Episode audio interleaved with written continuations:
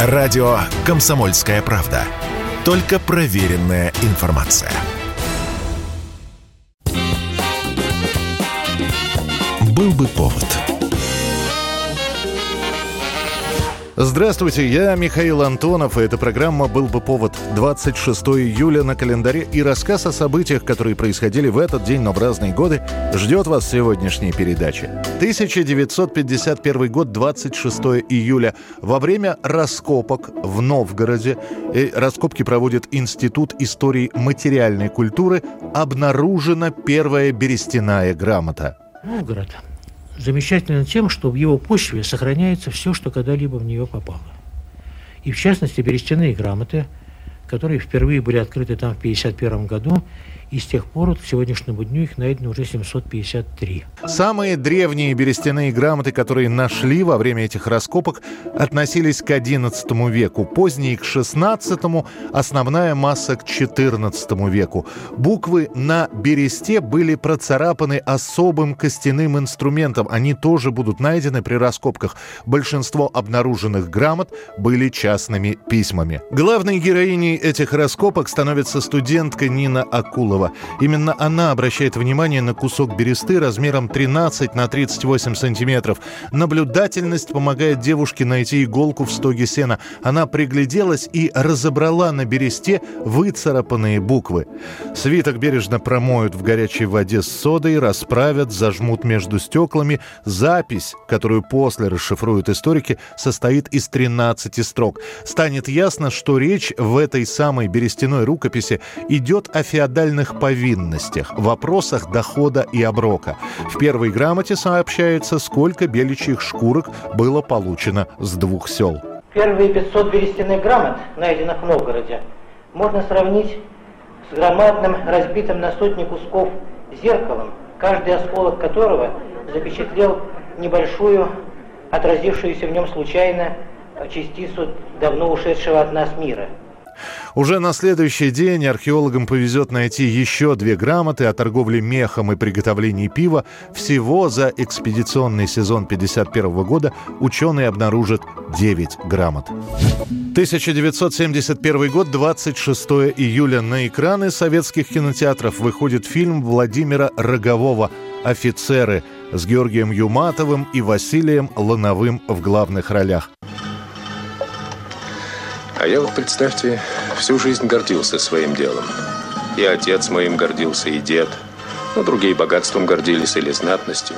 Сценарная заявка на этот фильм не отличается оригинальностью. Лента о дружбе двух людей и о том, как они эту дружбу пронесли через гражданскую, Великую Отечественную войну и послевоенные годы. Таких картин тогда снималось много, а еще и съемка поручена человеку, который до этого сделал всего лишь пару полнометражных лент. Поэтому и денег на офицеров выделяют не очень много, и пленку, несмотря на то, что это уже начало 70-х, дают только только черно-белую. И вообще картину изначально планировалось сделать двухсерийной. Первая часть заканчивалась бы предвоенным временем, и главные герои попадали бы во время сталинской чистки в тюрьму, во второй они отправлялись бы на фронт. Но все это было бдительными цензорами порезано, сокращено до полутора часов и запущено в производство. Как?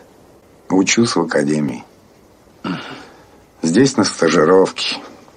Год семью не видал. И уже потом станет понятно, что главное в фильме, конечно, и сюжет, он важен, но главное – это актеры. А ведь Роговой не хотел брать Георгия Юматова, о котором говорили как о сильно пьющем человеке. Да и сам Юматов не горел желанием сниматься. Он думал, что картина обречена на провал, поскольку считал режиссера неопытным, и персонаж Георгию Юматову казался поверхностным и недалеким, так как сам Юматов прошел войну и знал, что это такое. И тем не менее, фильм «Офицеры» становится событием. В тот самый премьерный год «Офицеров» посмотрят 50 с лишним миллионов человек. А песня «Вечный огонь», которую многие знают по первым строчкам от героев былых времен, в одночасье становится популярной.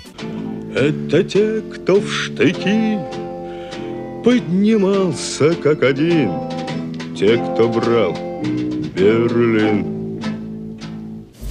1975 год. Глава КГБ СССР Юрий Андропов 26 июля в своей записке, отправленной в Политбюро, а после и в Свердловский обком, рекомендует снести в Свердловске Ипатьевский дом, в котором в 1918 году большевиками был расстрелян свергнутый русский император Николай II и вся его семья – 30 июля, уже через несколько дней после получения записки, в Политбюро ее рассмотрят, почти все проголосуют «за», ликвидация Ипатьевского дома поручена местным властям, распоряжение исполняет первый секретарь Свердловского обкома КПСС Борис Ельцин. Это было решение самой высшей инстанции, полученное мною письменно. О том, что именно в этом доме расстреляли последнего царя, знают практически все жители Свердловска. Дом как дом. Бывший, уже после революции, антирелигиозный музей, ныне филиал Челябинского института культуры, где учатся студенты, и в стенах этого дома даже играют спектакли. К дому Ипатьевых водят экскурсии, останавливаются рядом и просто сообщают, здесь расстреляли царя. Внутрь экскурсантов не пускают.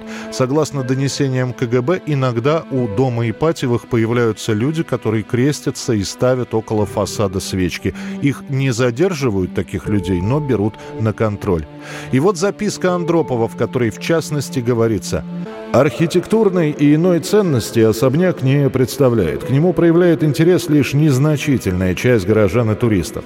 В последнее время Свердловск стали посещать зарубежные специалисты. В дальнейшем круг иностранцев может значительно расшириться, и дом Ипатьева станет объектом их серьезного внимания. Хотя сейчас несколько иначе смотришь на всю ситуацию, но в то время я, я бы так сказал, и убежден был, что это решение правильное. 1993 год, 26 июля. Послушав новости, почитав утренние газеты, народ бросается доставать кубышки и заначки. Объявлено, что с сегодняшнего дня и до 7 августа, то есть срок в две недели, нужно успеть обменять советские деньги, которые после этого времени окончательно перестают приниматься на территории современной России. Отныне платежную силу на всей территории Российской Федерации имеет только новый российский рубль. К 93 году платежная система России представляет собой довольно пеструю компанию из разных купюр. Используются купюры образца 61 года номиналами от 1 до 25 рублей, то есть советского образца. Используются все купюры 91 года от рубля до 1000 рублей. Используются советские монеты любых номиналов. Кроме этого, в связи с распадом СССР и выделением РСФСР в отдельное государство, Российскую Федерацию, в 1992 году выпущены и стали доминировать в общей денежной массе пятитысячные и десятитысячные рублевые купюры с пометкой «Банк России». И вот теперь решено все это дело привести в порядок и для начала изъять советские ассигнации. Граждане России, согласно прописке в паспорте, могли обменять суммы до 100 тысяч рублей. При этом первоначально устанавливались суммы в 35, а после в 70 тысяч рублей. Далее в паспорте ставился штамп об обмене. Нас ожидают серьезные финансовые трудности, начиная с июля. И чуть полегче станет где-то к ноябрю. 6 августа, подводя итоги вот этой денежной реформы по изъятию купюр советского образца, премьер-министр Виктор Черномырдин произнесет фразу, ставшую крылатой. Хотели как лучше, а получилось как всегда. И действительно, кроме потери доверия к власти, ничего достичь не удалось. Из обращения изымут 24 миллиарда рублей, что было-то не очень большой суммой. Позже, с 1 октября 1993 года, возобновят обмен, но только при условии предъявления документов документа, который бы подтверждал невозможность обмена ранее. 1998 год, 26 июля. Фанк-проект Джимми Раквай впервые номер один в Англии с синглом Deeper Underground.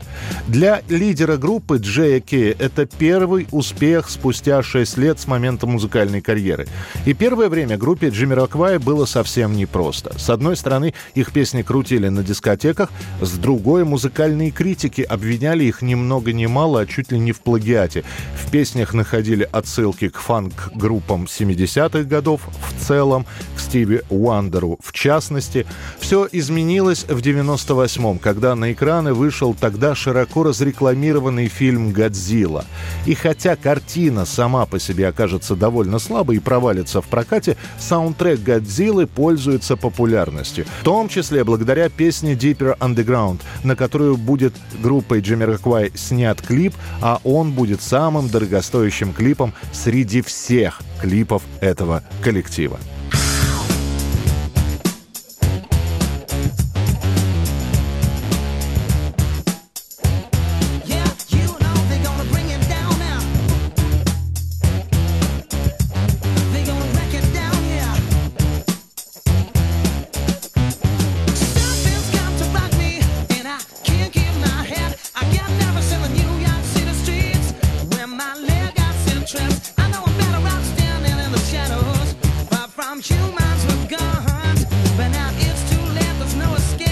I'm they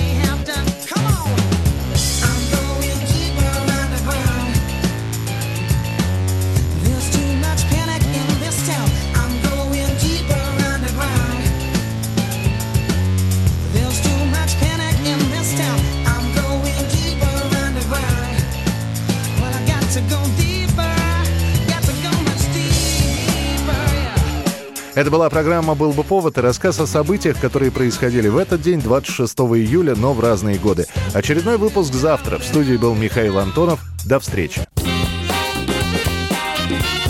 «Был бы повод»